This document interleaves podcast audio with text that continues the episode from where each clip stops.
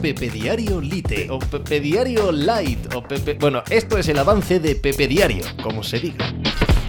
Hola, ¿qué tal? Hoy estamos a jueves 11 de enero del año 2024, en un día en el que de repente, de la nada, los Seattle Seahawks despidieron a Pete Carroll, aunque lo endulzaron diciendo que era algo en lo que estaban de acuerdo las dos partes y que lo iban a elevar a consultor de la franquicia, sea eso lo que sea, aunque luego Pete Carroll salió a decir que es absolutamente nada y que él quiere seguir entrenando, en un día en el que eso, en el mundo del fútbol americano, iba a llevarse todos los titulares y todos los comentarios, porque es un bombazo de proporciones épicas para la NFL, resulta que todo quedó opacado porque un poquito más tarde Nick Saban el entrenador de la Universidad de Alabama anunciaba por sorpresa absoluta ante mm, sus eh, jugadores y el resto del mundo que seguimos el fútbol americano que se retiraba.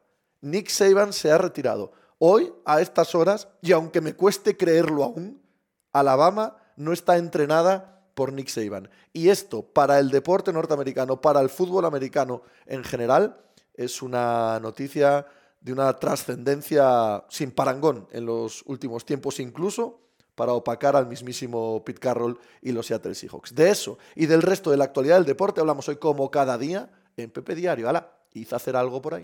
Estás escuchando Pepe Diario.